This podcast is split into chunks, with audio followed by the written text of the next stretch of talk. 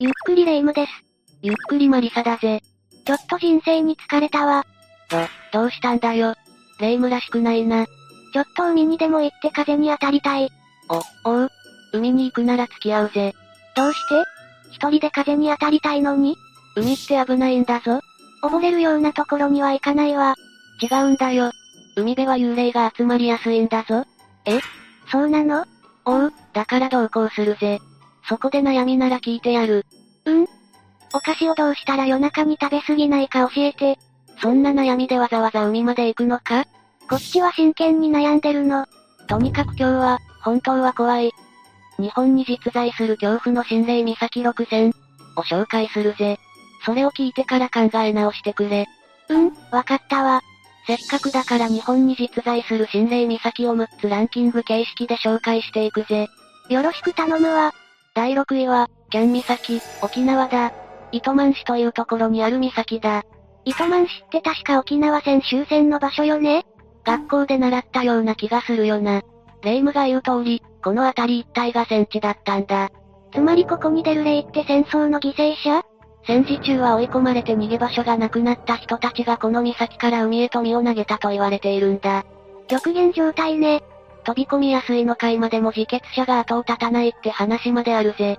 夜は街灯もなく真っ暗になるらしいからな。闇に紛れてって感じなのかしら？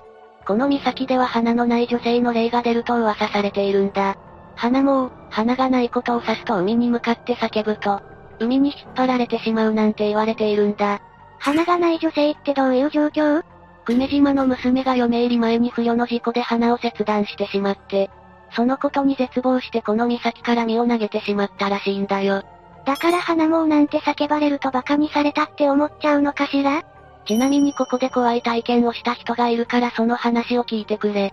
友達と二人で肝試しに訪れたら岬から海へと飛び込んだ人が見えたらしいんだよ。自決者？とパニックになった二人は慌てて親に電話をしたらしい。そんな場面を見たらパニックになるのも無理ないわ。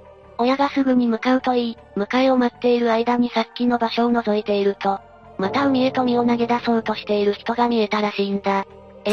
何？集団自決？友達は助ける、と叫んで、その現場へと走り出したらしいんだ。ゆ、勇気あるけど無理しないで。行ったらダメ、と叫ぶ体験者の声も届かなかったそうだ。そして様子を見ていると、友達はその人物に体を掴まれてしまったんだ。やだ。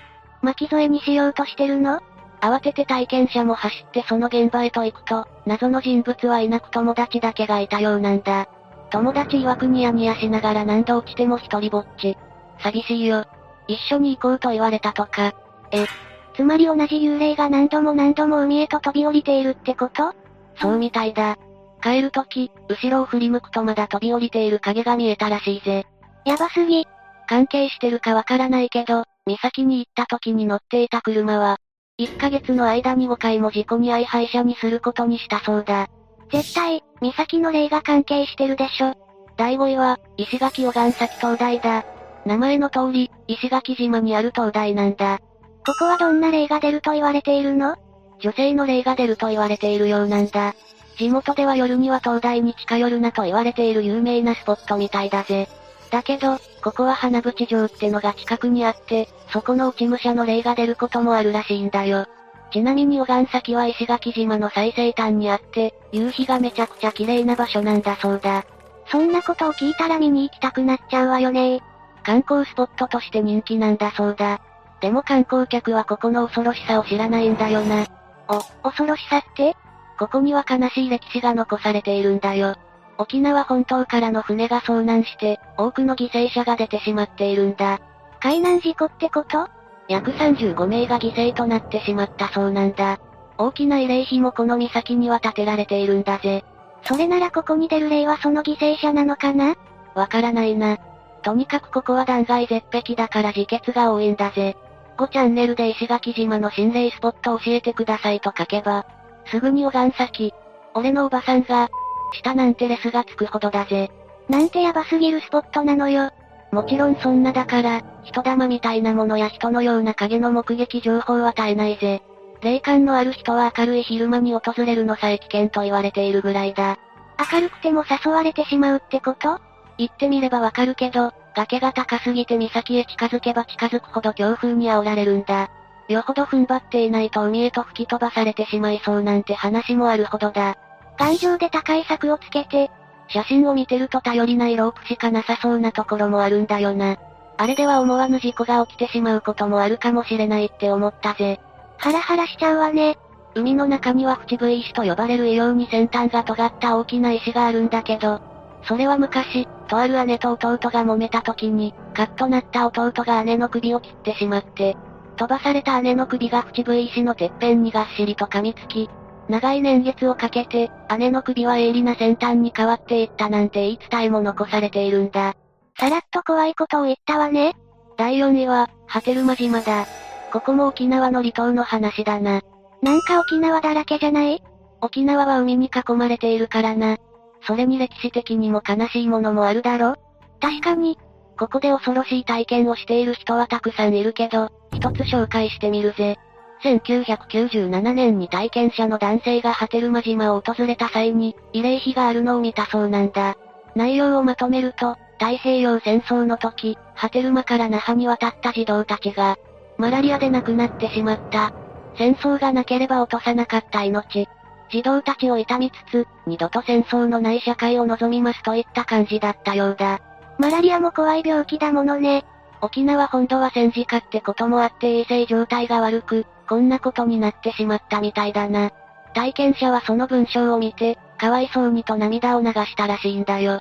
優しい人ね。でも、その涙がいけなかったようなんだ。体験者が泊まった民宿はその慰霊碑からわずか300メートルほどの距離にあったらしい。その晩、男性は夢の中で慰霊碑から男性のベッドまで子供たちが並んで歩いてくるのを見たそうだ。え？え？怖い。でもあくまで夢なのよねどんどん部屋へと入ってきて、男性の耳元で何やらわからない言葉で囁いてくるそうなんだ。うるさい。と思わず夢の中で叫んだら目が覚めたけど、頭痛や倦怠感で動けなかったらしい。この時、閉めたはずの窓が開いていたのも不思議に思ったそうだぜ。一体何が起きたんだろう？目が覚めたらふらつきながらも予定通り石垣島に戻って、予約してあった民宿に向かったんだ。でもなぜかオーナーは民宿の中にカくなに入れてくれないんだ。理由を聞いても首を振るばかりで、なぜか体験者の背後をしきりに見ていたようだ。ちょっと、何が見えているのよ。仕方なしに体験者はリゾートホテルに予約をし直し、翌日帰郷した。沖縄を離れた途端嘘みたいに悩まされていた体調不良が治ったとのことだ。体験者はあの涙を流した時に子供たちに疲れたんだと分析しているようだ。レイもさすがに海は渡れなかったってことなのかな？第3位は、京部岬だ。ここは、千葉県にある心霊スポットなんだ。お、沖縄から脱出したわね。岬には高い崖があって、やはり自決の名所となっているようなんだ。崖のところには危険と書かれた看板もあって生々しさが伝わってくるぜ。みんな岬で飛び降りるのはやめましょうよ。ここの岬で心霊体験をした人を見つけたからその話をお伝えするぜ。体験者は夜の飯岡港の夜景が綺麗と聞いて行部岬に来たらしいんだ。周りに人の気配はなく、のんびりと写真を撮っていたら不思議な足音が聞こえたらしいんだ。不思議な足音？辺りは静まり返っているから誰かが来たならすぐに気づくはずだったらしいんだ。体験者の他に新たに車が来た素振りもない。なのにひたひたと妙な音が背後から聞こえてきたそうだ。やだ怖い、体験者の後をついてきてるの？しかも不思議なことに振り返ると足音らしき音は止まるそうなんだよ。で、前を向くとまたさっさっさみたいな音が聞こえてくる。え？え？何よ？何の音なの？さらに足音はどんどんと近づいてきているように感じたそうだ。体験者は本当はここで車中泊の予定だったらしいけど、あまりの不気味さにそのまま立ち去ることにしたらしいぜ。それがいいわ。体験者はその音が何だったかわからないままだったようだけど、実はその駐車場で自決があったみたいなんだよな。練炭自決があったのが2012年。体験者が訪れたのは2016年のことだ。もしかして不思議な音ってそれが関係してる？わからないけど、この体験者はその事件のことを知らないみたいだから、このことを知って一番ゾッとするのはこの体験者かもしれないな。立ち去らなかったらどうなってしまっていたんだろう？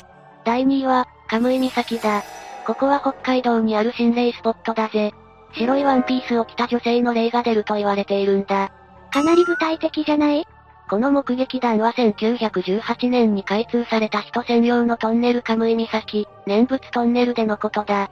観光に訪れた男女のグループがトンネルを歩いていると、前方から白いワンピースを着ている女性の姿が見えたから男女のグループは一列になったそうだ。ああ、すれ違えるようにね。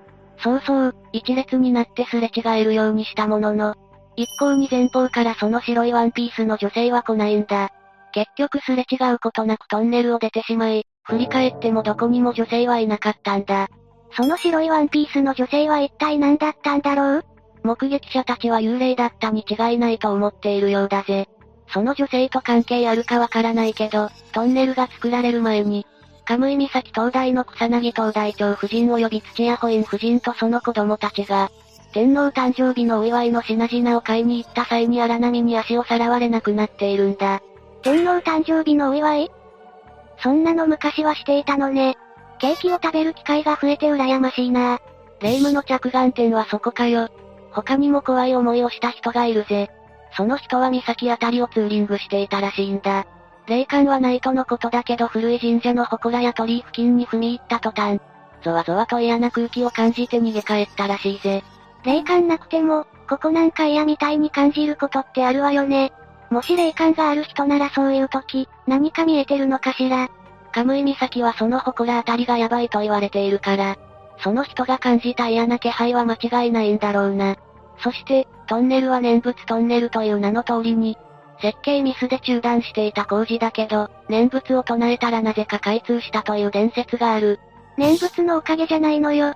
いや、念仏を唱えたってことは工事中に犠牲者が出てるってことだろあ、そうか。そういうことになるのね。ちなみに今は土砂崩れの危険があるから、このトンネルは通れなくなっているから注意だ。白いワンピースの女性に会いたくて訪れても今は無理ってことね。会いたいと思う人がいるかどうかはわからないけどな。最後、第1位は地球岬だ。北海道の室蘭市にある岬だ。地球岬って名前が壮大で素敵だけどねここはどんなところなの？断崖絶壁にあるということで自決者が後を絶たないんだよ。有名な東尋坊の次に自決者が多いらしいぜ。ひえー。そんなに多いの？とあるアイドルがここでカレンダーの撮影をしてたらしいんだよ。いい表情を狙ってカメラマンが連写したのを見返してみたら、背後で飛び降りていく人がコマ送りのように映り込んでいたらしいぜ。じゃあ、そんなところで撮影なんてしちゃダメ。他にもここにはカップル向けに幸福の鐘っていうのがあるんだよ。東大あるあるじゃない？大体の東大にはなぜか設置されているわよね。だけど、無念の死を遂げた人の念が宿って誰もいないのに夜な夜な鐘が鳴り響くと言われているんだ。それは怖いわね。あと、目撃情報が多いのは、この岬には立ち入り禁止エリアがたくさんあるんだよ。ふざけてそのエリアに入り込んで下に広がる海を眺めてみると、無数にうごめく腕があって、海の中に引きずり込もうとするって話だ。立ち入り禁止エリアはどうしてあるの？